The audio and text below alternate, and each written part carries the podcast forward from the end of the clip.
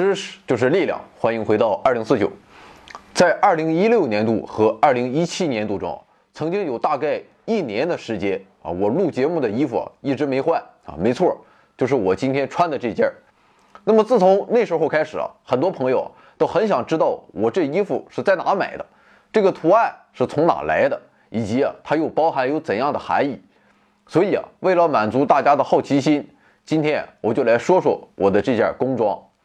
那么首先要告诉大家的是啊，这件衣服啊，在其他任何地方都是买不到的，所以啊，就不用到处找了。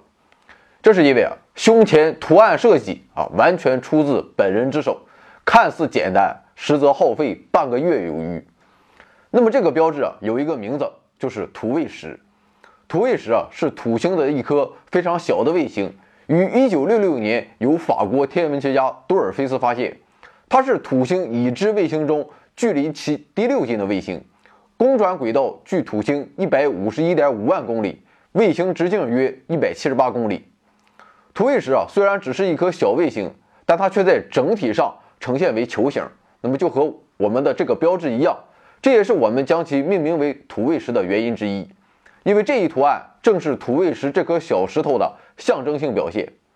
不过，有些朋友可能会有这样的疑问了：天上的星星。基本上都是圆的啊，别说土卫十了，比太阳不知道高到哪里去的恒星都是一抓一大把。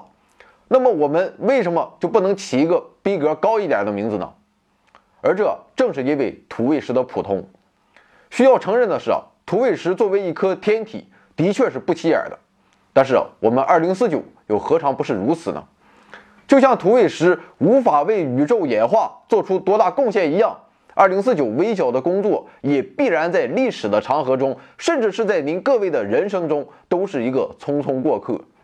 但即便如此啊，作为一颗小个头的卫星，我们依然不能否认土卫十的价值，因为这样的小卫星以及太阳系中的其他小行星，也许啊，在我们这一代人的有生之年中，就会发挥它们巨大的价值。首先，这些天体有可能为人类走出太阳系提供重要的中转站。那么其次，面对资源日益枯竭的地球，小行星及太阳系的各个卫星上的资源，也许会成为人类文明进一步发展的助推器。那么最后，土卫十这样的太阳系小天体上，也许蕴含了地球生命起源的秘密。对这些天体的研究，或许人类终究可以揭开生命起源之谜。当然了，以上所说的这些，还只是土卫十这一名称由来的一个方面。而另一个原因，我们就不得不说土卫十的英文名字呢。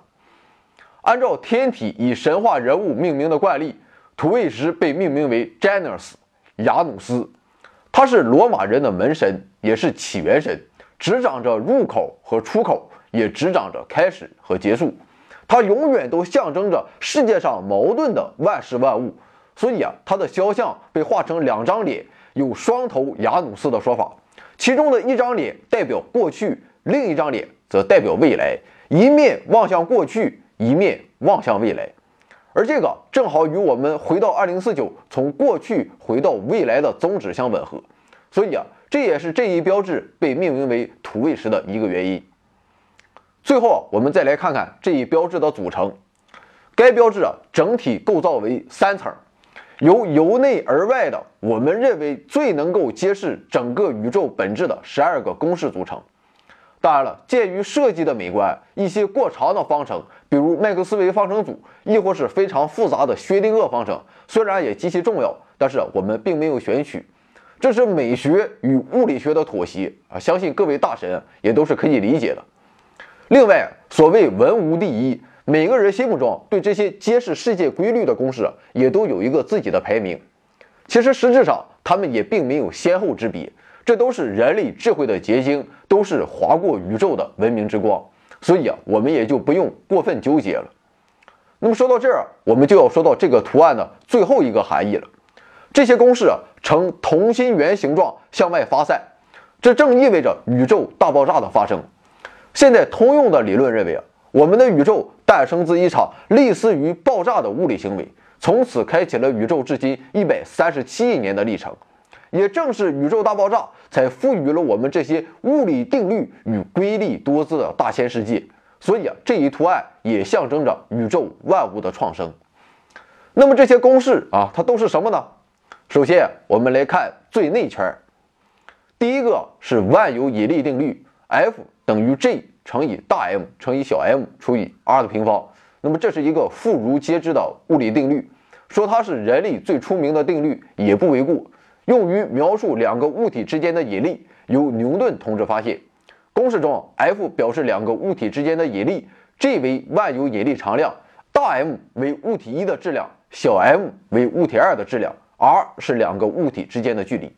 第二个公式是德布罗意物质波公式，兰姆达等于 h 比 mv。在历史上，牛顿与惠更斯关于光的本质的争论一直未能有结果。近代物理学发展后，爱因斯坦指出，光实质上具有波和粒子的双重特征，也就是波粒二象性。一九二三年，法国物理学家德布罗意进一步推广了这个结论，认为世间的所有物质都具有类似光子的波粒二象性。那么这一结论已经被后人证明。在公式中，兰姆达表示被求解物体的波长。v 表示物体的速度，m 表示物体的质量，h 为普朗克常量。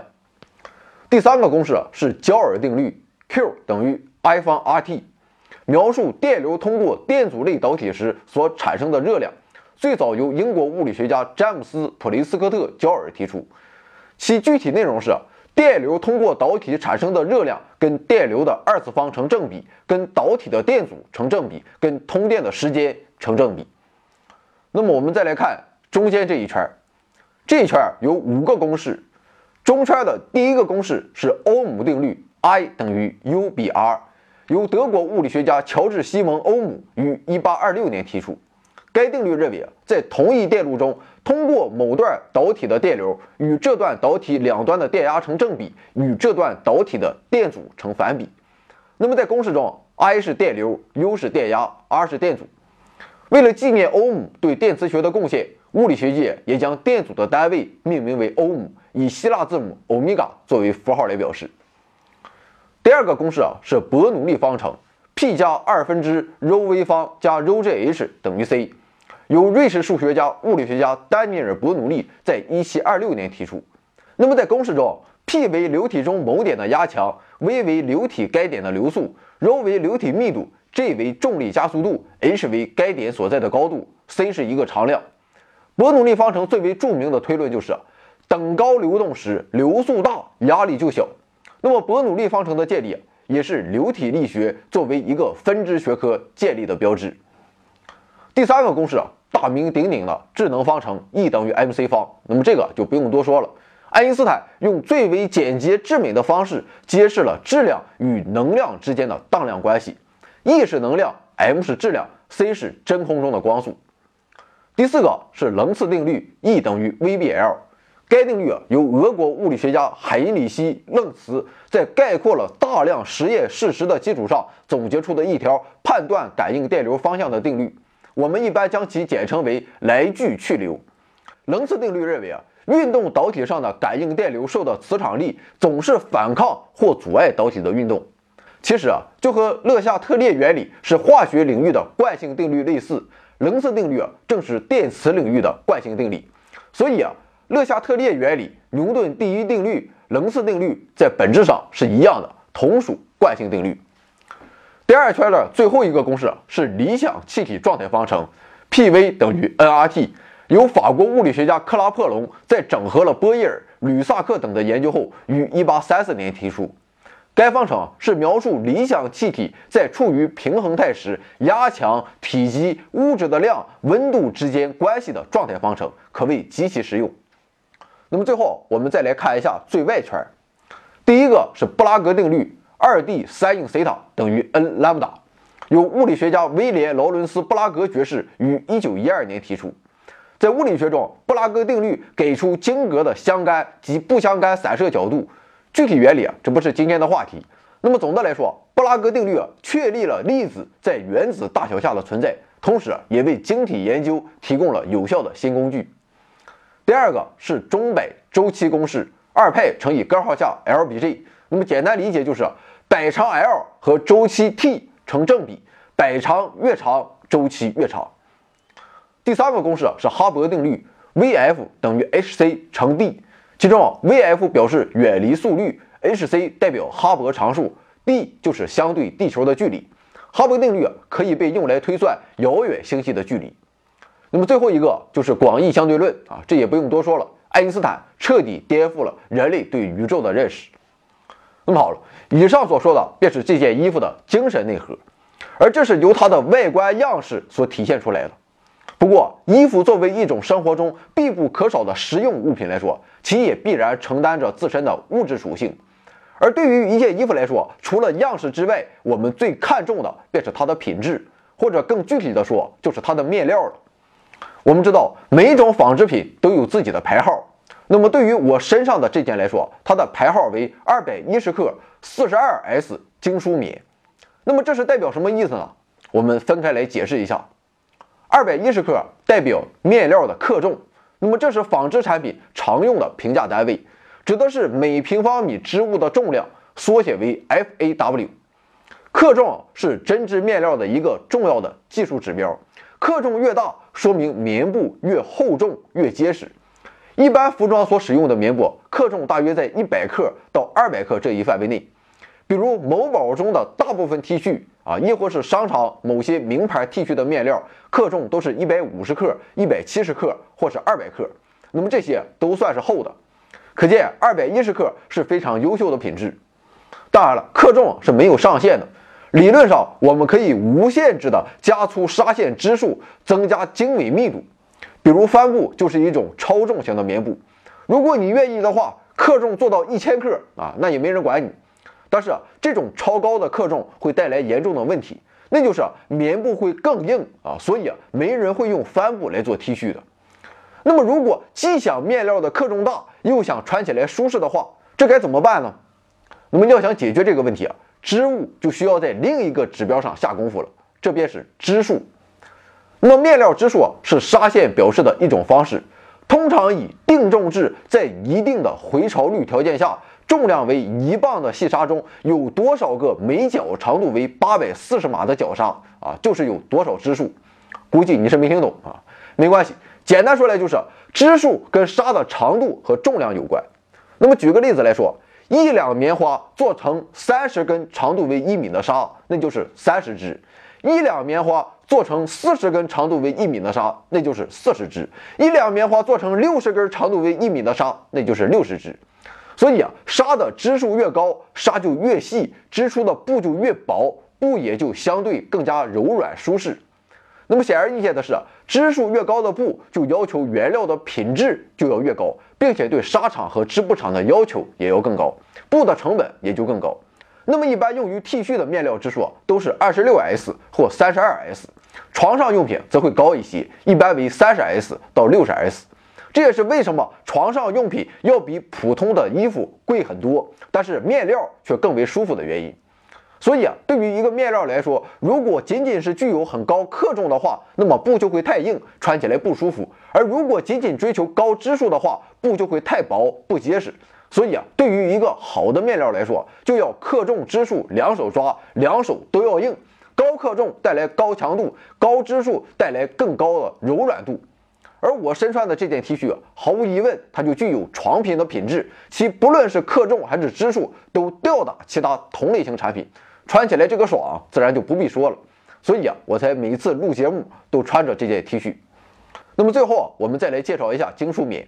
所谓的精梳棉，我们曾在纺织那一期里面介绍过，是以精梳机移除棉纤维中较短的纤维，留下较长且整齐的纤维。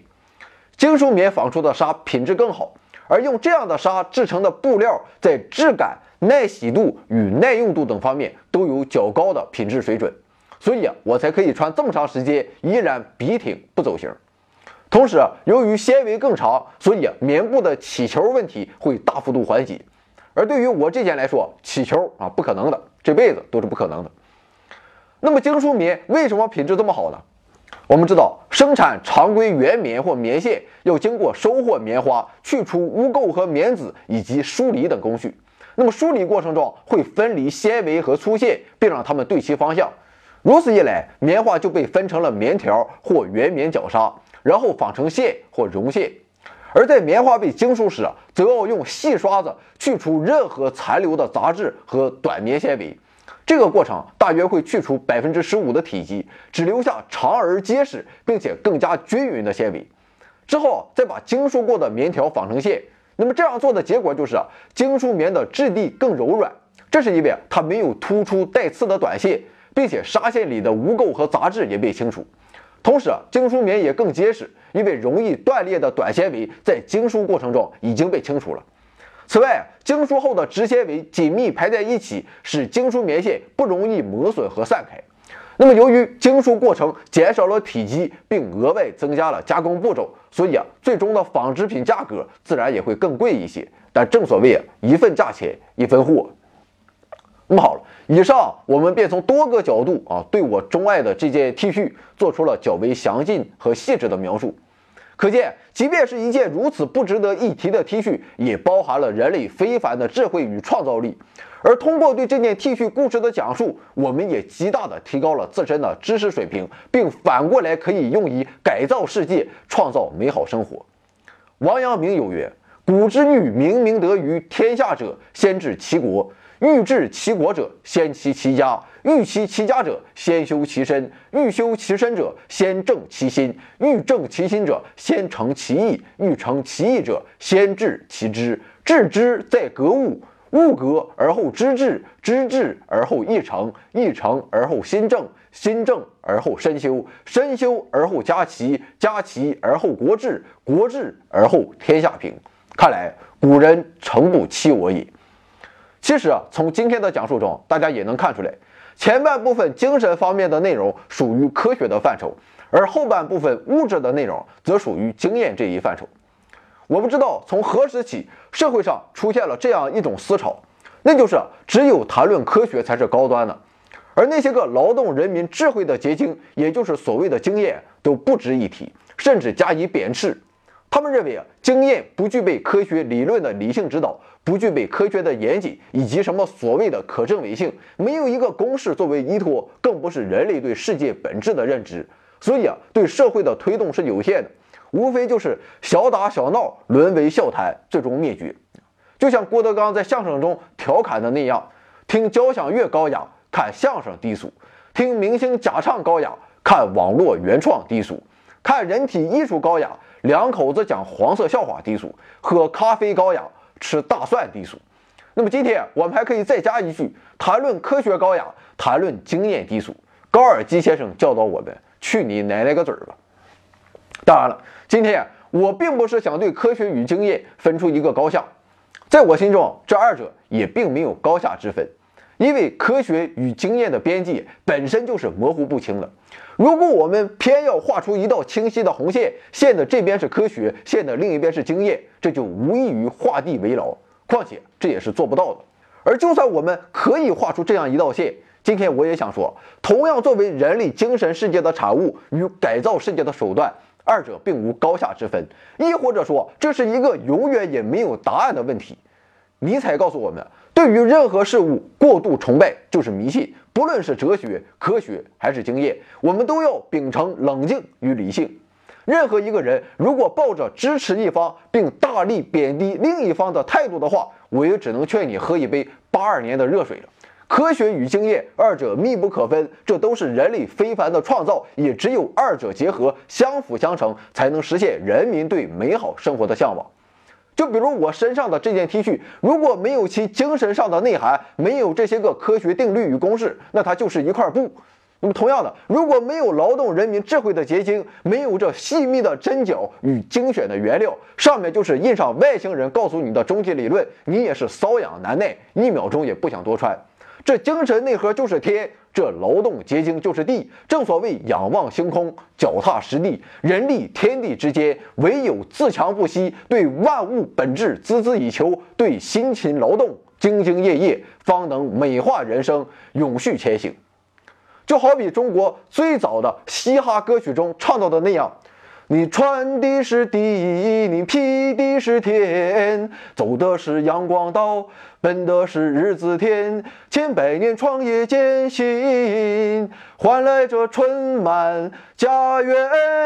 嗨嗨嗨嗨嗨嗨嗨嗨嗨嗨嗨嗨呀！所以呀，我穿的其实并不是一件衣服，而是人类智慧的结晶。它伴随着人类从远古的洪荒一路走来，带着文明的过去与现在，踏入永无止境的未来。当我穿上这件衣服的时候，我就知道，我们可以让文明来装点岁月，更可以把宇宙揽入胸怀。而你如果也穿上这样一件衣服的话，获得以上的种种感悟，彰显你的人生品味，体现你包藏宇宙的万丈雄心，坚定你艰苦奋斗的积极态度，自不必说。它还会给你的生活带来诸多升华，让你对这个冷漠的世界敞开动人的心扉。就比如以后你就再也不必为撩妹而没有话题感到犯愁和尴尬了。你可以脱下衣服，给他讲这其中精致的针脚，给他讲人类非凡的哲思，给他讲守望星空的哈勃，给他讲丈量天体的牛顿，给他讲意气风发的德布罗意，给他讲风华正茂的爱因斯坦。从世间万物的演化讲到人生命运的流转，从量子涨落讲到平行时空，从酸碱中和讲到反应平衡，从八大行星讲到宇宙演化，从细胞分裂讲到物种生存，从金融风暴讲到经济杠杆，从古希腊哲学讲到后现代主义，从中国讲到世界，从过去讲到未来，从日出讲到日落，从大海讲到荒原。从上海讲到北京，从七九八讲到三里屯，从楼下讲到楼上，从客厅讲到啊，别多想了，我说的是书房。回到二零四九微信订阅号已全面升级，微信搜索“回到二零四九”或 “back to 二零四九”，阅读节目文本，还有更多惊喜，精神的、物质的，还有你懂的。